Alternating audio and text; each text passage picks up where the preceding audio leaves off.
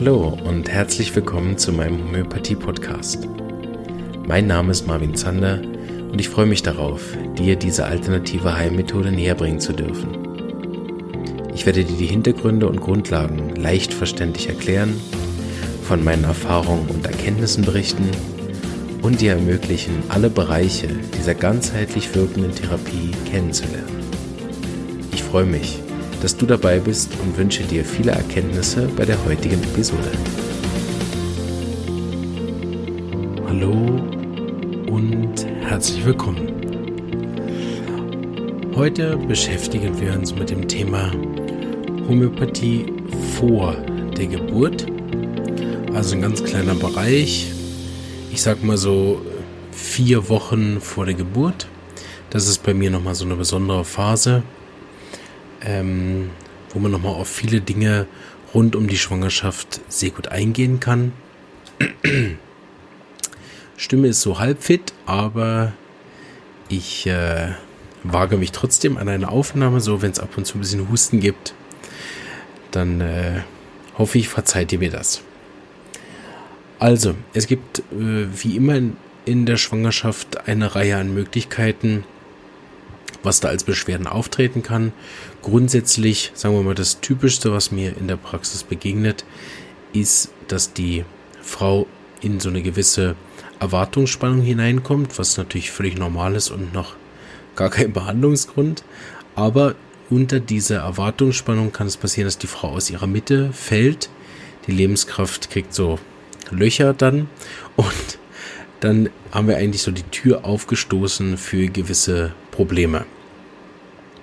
Auch zeigen sich in der Phase gewisse Schwierigkeiten, die schon andeuten können, dass gewisse ähm, natürliche Geburtsvorgänge nicht möglich sind.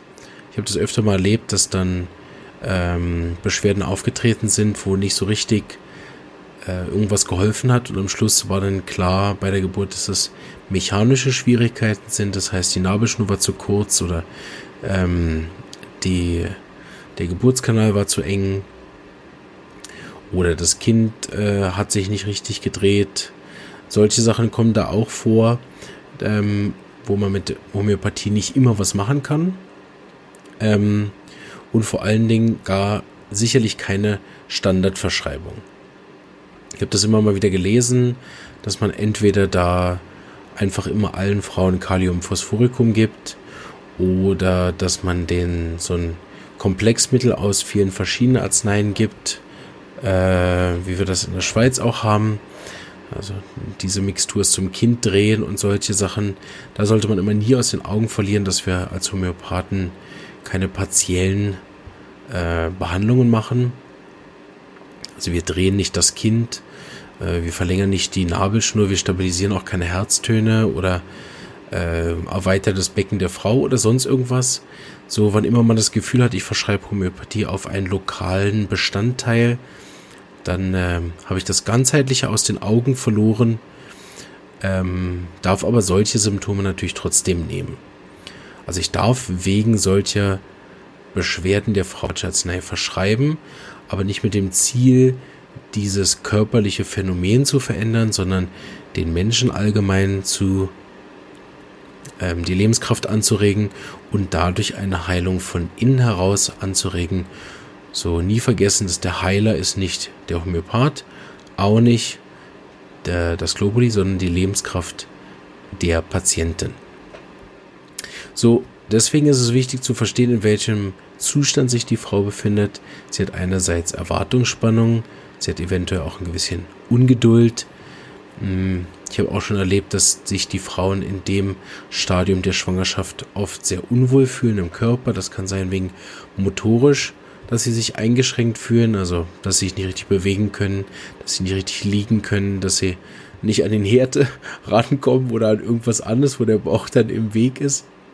Ich weiß gar nicht mehr, wer das war, ob das vielleicht sogar meine Frau war, die gesagt hat, ich komme nicht mehr an den Herd hinten ran, weil der Bauch im Weg ist. Also so wirklich Schwierigkeiten bis hin dazu, dass sich die Frauen dann nicht mehr schön finden. So kann es gut sein, dass man in der Phase mit äh, bestimmten Arzneien sehr guten Erfolg hat, die Probleme haben mit dem Aussehen. Ne? Sepia hat das stark oder Lacaninum, da gibt es ein paar Arzneien, die diesen Fokus haben auf gewisse Körperteile, ähm, die dann wiederum aber auch sehr oft indiziert sind bei Beschwerden rund um die Schwangerschaft. Ähm, so, deswegen versuchen wir auch da den Mensch im Kern zu erfassen und erstmal zu klären, unter was leidet denn die Patientin. Das muss nicht immer so ein Problem sein, dass jetzt äh, die Frau sozusagen deswegen kommen würde. Also vielleicht kommt sie nicht wegen der Erwartungsspannung, vielleicht kommt sie nicht ähm, oder ihr würdet gar nicht gehen, weil euch jetzt der Bauch stört. Aber es sind wie eben wie die Tür ist offen dafür, dass Probleme entstehen können. Und wenn die Frau dann eine Halsentzündung macht, wenn die Frau dann äh, seltsame Schmerzen bekommt, wenn die Frau dann Schlafstörungen hat, deswegen, wenn die Frau Stimmungsschwankungen hat, deswegen, dann sind das wiederum vielleicht immer noch keine Gründe, um zum Homöopathen zu gehen, aber dann stoßen wir die Tür noch ein bisschen weiter auf, dass die Frau einfach nicht voll entspannt in das Geburtsgeschehen eintaucht, sondern noch mit so einem kleinen äh, Brems mit der angezogenen Handbremse ähm, in die Geburt hinein äh, geht. Auch kann man so einen Monat vor der Geburt gut noch einige Sachen besprechen. Wie möchte die Frau begleitet werden? Soll ich äh, im Notfalldienst erreichbar sein? Äh, manchmal biete ich auch meine private Handynummer an, dass, dass ich auch 24 Stunden verfügbar bin. Wenn das in Kur ist, dann biete ich auch immer an, dass ich im ähm, also bei der Geburt vorbeikomme. Das hat jetzt noch niemand in Anspruch genommen. Ähm, aber das biete ich dann an, je nachdem, wie gut wir uns auch kennen und wie gut auch die Vorbereitung lief. Ähm, oder dann gibt es wie, welche Arzneien kann ich noch mitnehmen? Und auch schon so einen kleinen Vorblick geben auf die Phase danach, dass ich sage, ja, ich komme dann auch gern äh, im Krankenhaus vorbei oder daheim dass man, wenn man sie gern den Homöopathen in Anspruch nehmen würde in der Zeit, kann man ja schlecht in die Praxis gehen. Ähm, so, gerade bei Erstgebärenden schaue ich immer, dass, wenn auch der Mann zum Beispiel noch dabei ist, oder lass schöne Grüße an den Mann ausrichten, dass man wirklich nochmal schaut, dass der Mann vielleicht nicht erst nur danach frei nimmt, sondern auch davor noch ein, zwei Tage frei nimmt, wenn er kann. Dass man wirklich nochmal wirklich qualit qualitative Paarzeit verbringt, also nur die beiden miteinander. Ähm, weil gerade wenn es das erste Kind ist, ich bin immer wieder selber erstaunt, wie, äh, wie einschneidend es dann doch ist, also speziell für die Paarbeziehung. Ich kann wirklich sagen zum jetzigen Zeitpunkt, dass sich unsere Beziehung sehr positiv äh, entwickelt hat und sie ist deutlich besser als äh, eigentlich sogar vor der Geburt äh, obwohl sie da auch schon wunderschön war. Also hat sich aber dadurch intensiviert und verbessert. Das ist ein sehr positiver Effekt, den ich nicht bei allen beobachten kann, wobei das dann auch natürlich nicht immer nur daran liegt. Aber ähm, dass man wirklich nochmal Paarzeit verbringt, weil das eine ganz spezielle Phase ist, die jetzt für viele Jahre, vielleicht sogar Jahrzehnte nicht wiederkommt. Und in Anführungsstrichen, so jung kommt man dann nie wieder zusammen. so dass man wirklich auch die Zeit vorher nicht verbringt mit noch schnell hier ein bisschen raschstressen und noch ein bisschen hier einkaufen und noch ein bisschen da äh, das Kinderzimmer einrichten, sondern dass man sich wirklich Zeit nimmt, auch noch mal zu zweit äh, Stunden zu verbringen. Grundsätzlich empfehle ich den Frauen in der Zeit vor allen Dingen sehr viel positive Zeit zu verbringen. Das kann sein, dass sie tatsächlich lustige, fröhliche äh, Dinge tun, dass sie sich mit ähm, Freundinnen treffen, die nicht gerade in einer mega Krise stecken oder in einer Scheidung sind oder ein Kind verloren haben, sondern dass man sich auch, wenn es geht, mit möglichst positiven Leuten umgibt.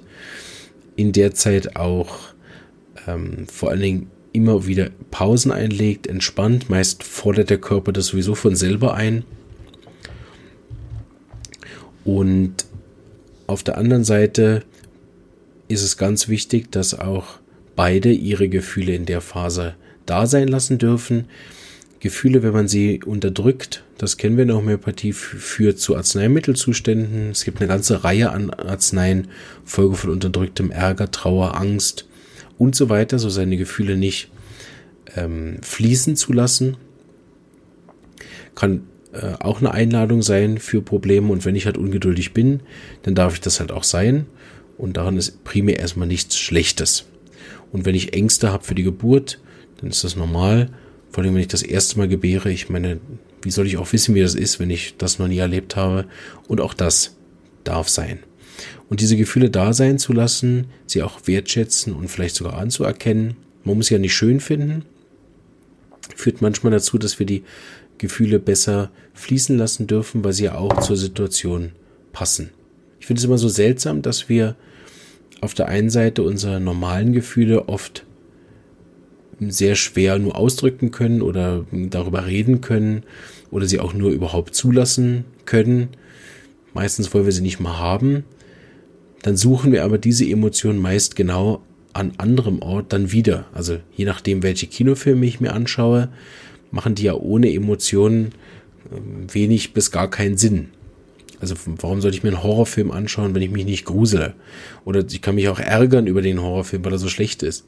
Aber gerade die Emotionen machen ja das dann aus. Oder beim Fußball schauen oder irgendeinen anderen Sport. Das Mitfiebern, das Enttäuschtsein. Lauter Gefühle, die wir dann im Alltag oft nicht erleben wollen. Ich meine, warum gehe ich auf eine Achterbahn oder einen Freefall Tower, wenn ich äh, keine Angst haben will? So ist ganz spannend, dass äh, wenn ich beim Fußball verliere, dass ich dann enttäuscht bin, wütend, das völlig normal ist und auch gesellschaftlich akzeptiert. Wenn ich aber Sorgen habe vor der Geburt, dann sagen die Leute, ja, mach dir keine Sorgen, das wird schon gut gehen. So, auch da ist es wichtig, ähm, sich selbst, wenn ihr schwanger seid, oder eurem Partner, Partnerin oder eben auch euren Patienten, diese Gefühle nicht auszureden, wegzutrösten, abzulenken, zu beschäftigen, sondern auch zu sagen, schauen Sie, das ist ein ganz adäquates Gefühl, das passt zur Situation und damit ist es natürlich, wenn auch nicht normal. Ne? Normal ist seine Gefühle nicht zu zeigen. Natürlich ist, die passenden Gefühle zur Situation zu zeigen. Und dieses Fließen der Gefühle heißt nicht, dass ich jetzt rumlaufe und jeden anschreie, der nicht bei drei auf dem Baum ist, weil ich jetzt so wütend bin und meinen Ärger rauslasse, sondern dass ich verstehe, ich bin gereizt und das ist der Zustand, der jetzt eben so ist. Und was ich beobachtet habe, die Leute, die es wirklich können, die das auch gelernt haben, zum Beispiel beim Robert Betz, seine Gefühle anzunehmen oder all die anderen Coaches, die das auch trainieren, ähm, kann man beobachten, dass die Leute mit ihren Gefühlen weniger lang hadern. Also die werden genauso wütend, die werden genauso ängstlich, die haben genauso all diese Emotionen auch, die sind auch enttäuscht und manchmal auch irrational, aber diese, die, die Länge der Emotionen, die wird deutlich kürzer. Und dann ist es eigentlich schon fast, als hätte ich keine Krise. Also, wenn, wenn ich dann denke, früher in meinem Leben, wenn ich da eine Krise hatte, dann ging die manchmal, also, weiß nicht, finde ich jetzt übertreiben, aber Jahre, also ich konnte wirklich lange eine Krise haben.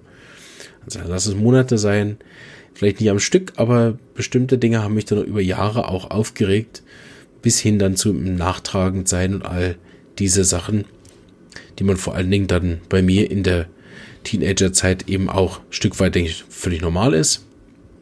Aber auch dann im jungen Erwachsenenalter, also zwischen 20 und 30, da konnte so eine Krise gut mal äh, sieben bis 14 Tage gehen oder auch länger. Ähm, erinnere an eine Situation, wo ich wirklich über Monate hinweg in einem sehr schlechten Zustand war, weil ich Angst hatte und damit nicht umgehen konnte. Das war als kurz bevor mein dass ich, also es drohte, mein Traum vom Homöopath werden zu platzen. Das war eine sehr schwere Zeit für mich. Ähm, ist, wie ihr seht, alles gut gegangen. Aber, ne? und wenn ich heute meine Krise habe, die sind eigentlich von der, von der Schwere her jetzt nicht weniger schwer als das. Vielleicht jetzt so dieses Traumplatzen-Niveau hatte ich jetzt nie wieder, aber man hat ja im Alltag dann mit Kindern auch wirklich halt die eine oder andere Krise. Ähm, aber ich merke heute, dass ich halt verstehe, das gehört dazu und ist jetzt gar nichts Spezielles. Ich muss es auch nicht rauslassen oder dann die ganze Zeit darüber reden, sondern ich darf das wahrnehmen und auch wütend sein.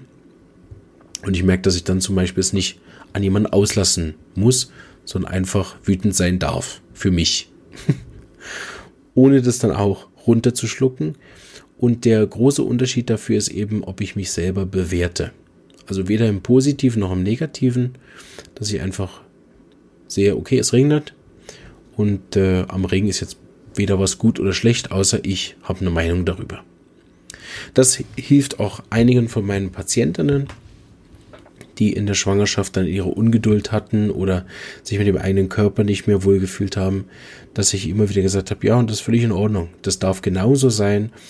Und die dann eben auch gemerkt haben, dass wenn sie in diese neutrale Phase hineinkommen, wo sie merken, okay, es regnet jetzt und ich wollte aber nicht, dass es regnet, dann gibt es immer wieder, dass die Leute dann merken, ah gut, der mich halt wütend, was soll's.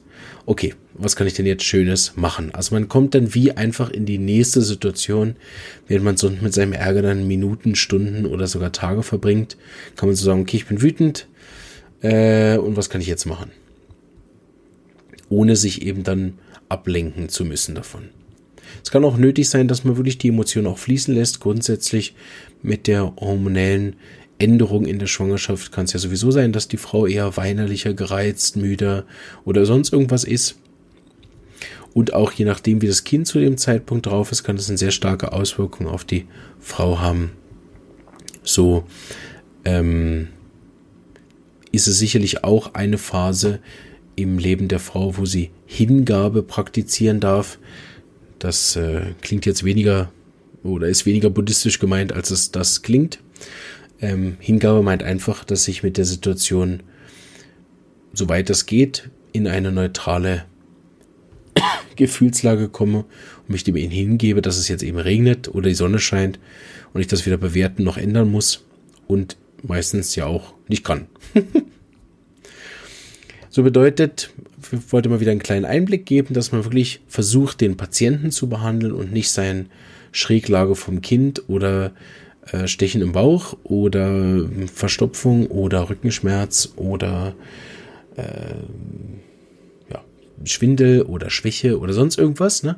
sondern dass das die Anlass, dass der Anlass ist, den Patienten zu sehen, zu bestellen oder dass er eben da ist und dass man über dieses Symptom einsteigt als Zeichen dafür, dass die Lebenskraft in irgendeiner Form nicht in der, im Top-Zustand ist und dann schaut, was ist aber der innere Prozess, den die Frau durchmacht. Ist es mehr mit Ängsten und Unsicherheit? Ist es mehr mit Ungeduld? Und jetzt will ich aber mein Kind und jetzt habe ich schon so lange gewartet. Ich meine, muss man vorstellen. Früher waren schon die 24 Tage auf Weihnachten die Hölle. Ne? Jetzt muss man neun Monate warten. Jesus. So, ähm, je nachdem, in welchem Prozess die Frau dann eben ist, ähm, kann man sie auch dann wieder mit einer anderen Arznei unterstützen. Das kann sein wirklich in sehr tiefen Potenzen, dass man dann sagt, okay, ich verstehe, der, der ursprüngliche Zustand kommt aus der Erwartungsspannung heraus, aufgeregt und wie vor der Fahrt äh, in den großen Urlaub oder für einen langen Flug aufgeregt davor, positiv aufgeregt. Versteht, das war der Eintritt, aber die Hauptbeschwerde ist jetzt nicht im Gemüt, dass sie deswegen kaum noch schlafen kann. Die ist jetzt nicht auf der geistigen Ebene, dass sie nicht mehr konzentrieren kann, sondern ist rein körperlich, dass sie äh, Juckreiz irgendwo hat, Hautausschläger, Schwindel oder so. Das ist eine körperliche Sache ist, dass ich gar nicht von der Potenz so hochgehen muss. Ein Gegenbeispiel, dass plötzlich kurz vor der Geburt kommen die alten Gedanken von dem letzten Kaiserschnitt, von der letzten Geburtsstillstand, von der letzten Depression im Wochenbett, also kommen alte Traumata hoch, dann brauche ich eine sehr hohe Potenz. Und dann muss die Arznei auch das Thema eben abdecken, immer in Verbindung auch mit dem körperlichen. Also eine ganzheitliche Verschreibung berücksichtigt sowohl die körperlichen als auch die geistigen, als auch die Symptome im Gemüt der Patienten weil sonst ist es eben ja keine ganzheitliche Verschreibung. Also wenn ich nur die Erwartungsspannung abdecke, aber keins der körperlichen Symptome, dann ist noch fraglich, ob die Arznei nicht sogar eher schädlich ist, weil die Erwartungsspannung als solches vielleicht ja völlig normal ist. Da also immer gut schauen, dass ich nicht einfach irgendwas blind verschreibe oder fünf Mittel miteinander. Ein Mittel für den Fuß, eins fürs Knie, eins für die Gebärmutter und zwei für die Brüste, eine für links, eine für rechts, oder? Da ist man einfach weit entfernt von dem, was ich mit Homöopathie verbinde, verstanden habe und gelernt habe, sondern ist man Schulmediziner geworden, der keine Lust hat auf Nebenwirkungen und versucht Homöopathie dafür zu benutzen. Meistens nicht so erfolgreich und eventuell mit der Gefahr, dass man unterdrückt oder Symptome irgendwo anders hin verschiebt, weil man eben nicht ganzheitlich gearbeitet hat. So immer schauen, dass die Arznei wirklich alles beinhaltet. Das haben wir auch im letzten Interview sehr gut gehört von der Dr. Micha Bitschnau, dass man auch schaut, dass man seine Grenzen als Therapeut sehr gut wahrnimmt oder dass man als Frau eben nicht nur zum Homöopathen geht, falls der seine Grenzen nicht wahrnimmt oder kein Netzwerk hat, was er empfehlen kann. Ich arbeite in so Phasen eigentlich immer mit Hebamme, Dulla, äh, irgendeiner äh, Geburtsvorbereitungsdame zusammen. Wenn ich unsicher bin, wenn die Leute schon bei der Akupunktur sind, dann schaue ich, dass sie da noch vorbeigehen, dass ich auch zweite Meinung höre, was sie so meint dass äh, ich auch Supervision Anspruch nehme, wenn ich nicht sicher bin, oder natürlich selbstverständlich der Gang zum Frauenarzt, zum Gynäkologen, äh, um vielleicht nochmal Ultraschall zu machen, Herztöne zu messen oder was auch immer dann eben nötig ist. Ähm, vor allen Dingen, wenn die Frau in irgendeiner Form kurz vor der Geburt krank wird, da gibt es auch äh, diese sogenannte Schwangerschaftsvergiftung da hat es verschiedene Zustände von, ähm, mit verschiedenen Symptomen. Das ist sehr wichtig, das zu erkennen. So, wenn irgendwelche Formen von Infektzeichen sind, so wie Grippe, Fieber, ähm, was wirklich in Richtung von einem von einer Entzündung geht im Körper, kann man das mit Homöopathie sehr gut begleiten. Wer aber bei unerfahrenen Therapeuten oder Leuten, die einfach, auch wenn sie erfahren sind, vielleicht keine Erfahrung mit der Schwangerschaftsvergiftung haben sicherlich, sicherlich nichts, was äh, man ganz allein einfach nur behandeln sollte, sondern da kann man sicherlich sagen, ich gebe Ihnen was mit zur Stärkung von Ihrer gesamten äh, Energie. Wäre aber froh, dass Sie noch beim Arzt vorbeischauen, dass wir einfach nichts verpassen und weder Kind noch Frau noch die junge Familie äh, in irgendeiner Weise in irgendein Risiko oder eine Gefahr bringen. Wenn ihr euch gut auskennt oder ähm, eine erfahrene Hebamme mit dran hat, die das noch beurteilt, äh, dann kann man sowas vielleicht auch mal einen halben Tag, einen Tag auch lassen und schauen, wie die Dame auf die Homöopathie reagiert. Aber grundsätzlich wäre sowas eher dann äh, zum noch zusätzlich kontrollieren lassen. Außer ihr habt natürlich die großartige Möglichkeit, wie Frau Bitschnau bereits selber Arzt zu sein, dann ist das natürlich hervorragend. Dann kann man da gerade noch beides beurteilen. Ähm, es gibt dann auch diese Phase, wo man liegen muss. Ja, wenn zum Beispiel, ich hatte letztens gerade einen Fall, wo der Gebärmuttermund sehr dünn war. Das ist dieses, die Ende von der Gebärmutter. Ähm, wenn der sehr dünn ist, dann gibt es immer so Drohnen, dass es wie so ein Frühgeburt geben kann. Äh, und da sind, habe ich immer wieder Leute, die dann na, eigentlich gesund zum Gynäkologen gehen und dann kommen sie in Anführungsstrichen äh, mit einem Schreck zurück, weil, oh, und die Gynäkologin hat gesagt, der Gebärmutterhals ist zu, äh, der Gebärmuttermund ist zu dünn, ich muss jetzt liegen die letzten drei Wochen. Denn es ist sicherlich was, wo man jetzt erstmal nicht abrät. Ähm, sie soll sich ja eh entspannen. Ich empfehle dann aber immer, dass man eben einerseits dann, was ich am Anfang erwähnt habe, mit den Gefühlen sich beschäftigt in der Zeit, dass man sich da nicht die Schuld gibt, dass man äh, sich versucht so möglichst wenig Sorgen zu machen und wenn, dass man die dann, dass die erlaubt sind und so weiter. Dass man sich also auch in der Zeit positiv beschäftigt und trotzdem empfehle ich eigentlich immer leichte, sanfte Bewegung zur Not, wenn es wirklich ähm, starke Symptome sind oder ein sehr dünner Muttermund, dann halt nur in der Wohnung. Aber dass man sicherlich nicht drei Wochen einfach rumliegt, weil für die Geburt braucht die Frau grundsätzlich auch eine gewisse, ich sag mal, Fitness. Das ist vielleicht nicht der richtige Begriff dafür, aber dass wir uns alle verstehen, weil das ist ein, Geburt ist ein kräftezehrender, körperlich anstrengender Prozess von Frau zu Frau völlig unterschiedlich. Und das kann auch als positiv empfunden sein, wie so ein äh, wie so ein Fitness-Marathon. Ne? Gibt es ja auch einige, die sagen, oh, ich liebe das, wenn mein Körper so richtig an die Grenzen kommt. Also es muss nicht per, per se negativ sein. Aber grundsätzlich ist fürs ganze Kreislaufsystem natürlich von Vorteil, wenn die Frau aus einem gewissen äh, Fitnessgrad in diese Geburt einsteigt. Also dass der Herz-Kreislauf nicht dann äh, so sofort im äh, Pulsbereich von 180, 190 läuft, wenn ich mich vom Stuhl erhebe, sondern dass die Frau eben nicht äh, ganz äh, schlapp an diese Geburt geht. Deshalb ist nur Liegen dann zwar grundsätzlich schön, weil es diese drohende Früh- und damit vielleicht sogar eine Fehlgeburt verhindert. Das ist natürlich sehr wichtig. Auf der anderen Seite kann man auch nicht drei Monate einfach liegen und dann erwarten, dass man dann nach Vollpower in die Geburt hineinkommt. So gibt es dann oft bei den Frauen, die sehr viel gelegen haben, dann weitere Probleme und Komplikationen.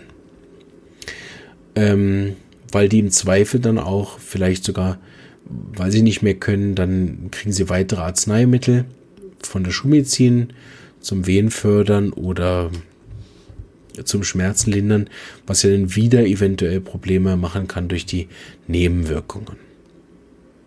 Das ist sicherlich nicht bei allen Geburten so, da kommen wir ja noch zu im Teil, wo ich über die Geburten rede, aber ich habe immer wieder bemerkt, dass vielmehr, wenn, wenn die Geburt schon so beginnt, dass man überhaupt einleiten muss und dann die Wehenmittel gibt. Meistens bleibt es ja nicht bei der einen Arznei, sondern meistens ist das so ein fortgesetzt und dann braucht sie doch noch Schmerzmittel und dann braucht sie am Schluss doch noch eine PDA und dann braucht sie am Schluss noch das.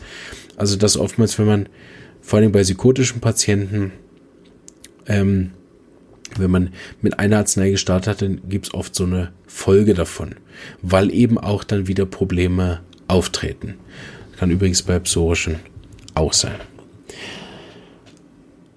Ähm, ein, ein sehr typisches äh, Krankheitsbild in der Zeit sind Rückenschmerzen, bedingt durch den äh, großen Bauch. Das dann so ein bisschen einfach den ganzen Bewegungsapparat durcheinander bringt. Da gibt es auch verschiedene Sachen, die man mit dem Tragtuch machen kann, um den Bauch zu unterstützen. Ähm, da gibt es auch eben gewisse ähm, Yoga-Übungen vom Schwangerschafts-Yoga. Das ist eigentlich eine gute Idee. Die Könnt ihr eigentlich nochmal fragen. Die hat beim ersten Mal gesagt, sie hat keine Zeit. Mir ist gerade eine Idee gekommen. Ähm, vom Schwangerschafts-Yoga aus gibt es gewisse ähm, Übungen, die man da machen kann. Oder auch sonst alles, was den Körper positiv unterstützt. Deshalb auch für Schwimmen in der Zeit empfinden viele Frauen als sehr angenehm. So, da kann man einiges machen. Und dann im, natürlich auch mit der Homöopathie gibt es einige gute Arzneien, die man da geben kann. Ähm, oder eben auch bei Musligen, bei ähm, auch den Lageranomalien vom Kind. Ich habe das bis jetzt zweimal erlebt, ähm, dass das Kind sich wirklich auf die Arznei hin innerhalb von einer halben Stunde gedreht hat. Bei anderen ist es so lang danach passiert oder gar nicht dass ich jetzt nicht sagen kann, dass es von der Arznei kommt. Aber ich habe es jetzt auch noch nicht so oft gehabt, weil das ja auch immer so eine Sache ist. Also die Hebamme sagt, das Kind liegt falsch, der Gynäkologe sagt, es liegt richtig oder andersrum. Ähm, und am Schluss auch nicht genau weiß, ja, liegt es jetzt ja wirklich falsch? Und ich habe gemerkt, wenn ich einfach versuche, auf diese Lageranomalie zu behandeln, ohne einen anderen Grund, dann war das meist recht erfolglos. Erinnere aber an den Fall, wo es sehr gut geholfen hat, war wirklich Angst. Sie hat beim ersten Mal einen Kaiserschnitt gehabt, weil das Kind in Beckenendlage gelegen ist und hatte dann enorme Angst für die zweite Geburt. Und da habe ich ihr dann kurz vor Geburt nochmal das ein Mittel gegeben, was sehr gut auf diese Angst hilft und ein super Mittel ist bei äh, Kindern, die sich nicht richtig drehen. Und das hat er wirklich innerhalb von einer halben Stunde. Erst hat das Gemüt sich verbessert, dann ist wieder Durst und Appetit gekommen. Und dann hat sie gerade gemerkt, wie das Kind wieder sehr aktiv im Bauch geworden ist. Und sie hat wirklich gespürt, wie es sich dreht. Und sie konnte dann natürlich gebären. Also da mit der Homöopathie lohnt es sich auch immer mal wieder zu schauen, ob man nicht ein gutes Mittel findet, was allgemein hilft. Vielmehr habe ich aber gemerkt, dass da rund um dieses Gespräch eben die Sachen wichtig sind, die ich am Anfang gesagt habe. Das ist eigentlich mehr so ein Coaching-Termin oft.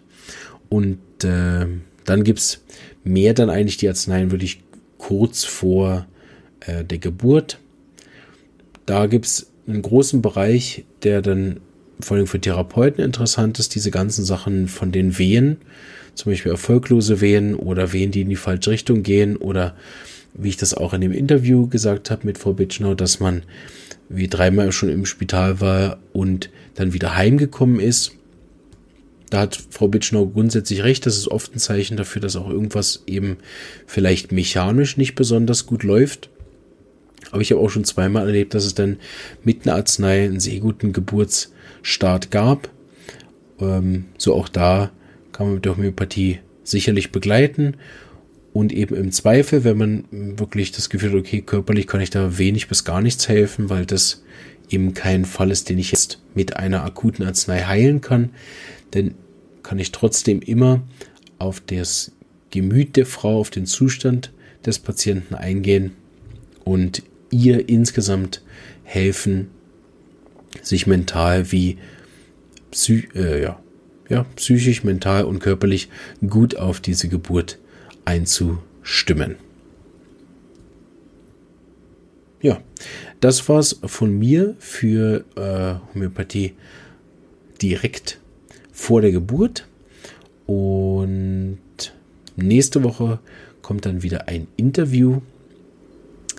Und ich werde noch die Schwangerschafts-Yoga-Dame vor meinem Mikrofon zerren, habe ich gerade beschlossen. Das wäre vielleicht noch ganz interessant, weil meine Frau hat extrem davon profitiert. So, warum nicht auch sie da mal zu dem Thema zu hören. Ich hoffe, euch hat die Folge wieder gefallen und äh, wenn ihr gerade schwanger seid, habt ihr vielleicht nochmal Lust bekommen, äh, bei eurem Homöopathen vorbeizuschauen und vor der Geburt oder auch die Geburt mit ihm zu besprechen. Und ansonsten ähm, wünsche ich euch eine schöne Zeit. Ich hoffe, ihr seid schon richtig gut im neuen Jahr angekommen. Bei mir haben sich auch einige Sachen beruhigt und aber bereits auch schon ergeben. Ich denke, das wird ein spannendes Jahr. Hört auch unbedingt in den anderen Podcast rein von der Vera Käsemann, der jetzt schon läuft. Da habe ich schon einige Folgen gehört und finde ich sehr gut. Das war ja immer mein Traum, dass es einen Podcast gibt, wo ich mich dann auf dem Weg zur Arbeit weiterbilden kann. Und da ist wirklich viel Gutes dabei. Da hört man einfach die Erfahrung, die sie über die Jahrzehnte gesammelt hat, auch in Verbindung natürlich mit dem Rüdiger Dahlke zusammen. Wirklich lohnenswerte Sache. Und ähm, ich weiß, es gibt wichtige Sachen, sich auch zu beschäftigen für die politische Lage von Impfen, von Homöopathiegegnern, von Nathalie Grams, die jetzt ihr neues Buch bald rausbringt und so weiter. Aber es ist wirklich wichtig, dass wir uns als Homöopathen auf das berufen, was wir können und als Homöopathiefreunde genauso, dass wir immer vom Zentrum zur Peripherie arbeiten. Und das Zentrum der Homöopathie sind die Patienten und die Homöopathen und weder Skeptiker noch Politiker noch Studien.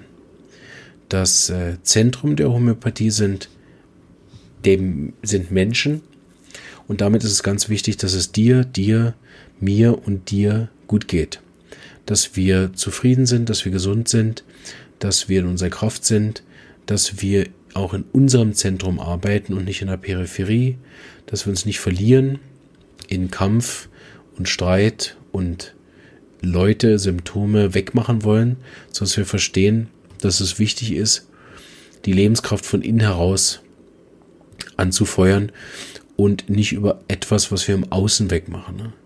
Natürlich ist wichtig, dass wir im Außen Artikel schreiben, dass wir Stellungnahmen machen, dass wir uns positionieren, dass wir auch unseren Freunden erzählen von unseren positiven Erfolgen, damit äh, auch an den geheilten Fällen weiterhin verdient, damit er seine Praxis aufrechterhalten kann.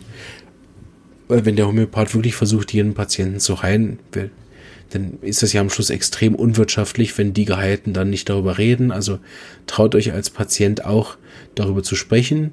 Damit unterstützt ihr euren Homöopath. Und äh, wenn das vorher niemand gemacht hätte, dann hättet ihr diese Erfahrung nicht gemacht. So ist das ein Geben und Nehmen und trägt am Schluss alles zur Homöopathie bei. Und ich bin fest davon überzeugt, dass wenn wir äh, Frieden in uns säen und dadurch friedlicher im Außen sind, dann können wir eben auch friedliche Stellungnahmen schreiben, dann können wir friedlich uns positionieren, dann können wir uns immer wieder auf das berufen, was wir tatsächlich wollen und tun, nämlich Menschen helfen, selbst gesund zu werden. Und wenn wir uns auf den Punkt einigen, dann kann uns auch niemand was. Und dann kann uns auch niemand irgendwas ähm, ankreiden. Äh, jedenfalls nicht in dem Punkt, oder? Man kann immer eine Menge Vorwürfe finden. Das ist egal wo. Es gibt immer irgendwas auszusetzen und das kommt in die Rubrik fehlerfindend und gehört ins tuberkular destruktive Miasma hinein. Und das haben wir auch alle in uns. Wir sind auch fehlerfindend, nämlich an fehlerfindenden Leuten und finden dadurch auch Ähnlichkeiten. Und wenn wir uns ähnlich verhalten, dann verstärkt das natürlich die Schwingung. Und dann sind wir alle gereizt, sondern in so einem Fall ist es dann einfach auch wichtig, sich in die eigene Ruhe, in das eigene Zentrum zurückzuziehen und zufrieden zu sein mit äh, jedem Heilungserfolg, den wir entweder erleben oder mit begleiten dürfen und darüber berichten zu können, weil auch wir Homöopathen können nicht alles und das, was wir können, ist aber extrem wertvoll und dafür müssen wir uns auch weder schämen, dass wir uns nicht zeigen dürfen oder für verrückt erklären lassen müssen. Ähm, wir dürfen damit aber auch nicht übertreiben und das Gefühl haben, wir können alles und dafür braucht es das, was Dr. Uns immer gesagt hat, viel Demut, viel Beugen und äh, dankbar sein zu dem, was wir erreichen können und haben und nicht immer noch um das nächste Zuckerstückchen streiten. In diesem Sinne wünsche ich euch eine friedliche Zeit, ähm, eine gesunde Zeit und freue mich darauf, äh, euch in der nächsten Zeit mit einigen sehr interessanten Interviews und hochkarätigen Gästen im Podcast beglücken zu dürfen. Wer intensiver mit der Homöopathie sich beschäftigen will, kann in die Lerngruppe kommen oder in den Verteiler für den Kahoot. Ähm, wer im Facebook ist, kann in die Gruppe kommen.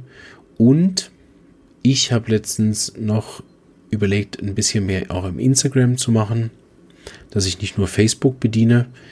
Ähm, da werde ich mal ein bisschen was rumprobieren demnächst. So alle, die mich auf Instagram verfolgen oder unterstützen, können ja da mal ein bisschen aufmerksam sein, was ich da mache. Äh, ich suche immer noch jemanden, der Lust hat, mit mir an der Homöopathie-App rumzubasteln, falls da immer jemanden kennt. Bitte die Connections weiter äh, bringen, dass wir da auch wieder was für die Homöopathie machen können, im, ins digitale Zeitalter zu starten. Und äh, jetzt habe ich genug rundherum erzählt. Ich wünsche euch alles Gute, eine tolle Schwangerschaft, wenn ihr gerade eine habt oder bald eine habt. Alles Gute, bleibt gesund. Ciao.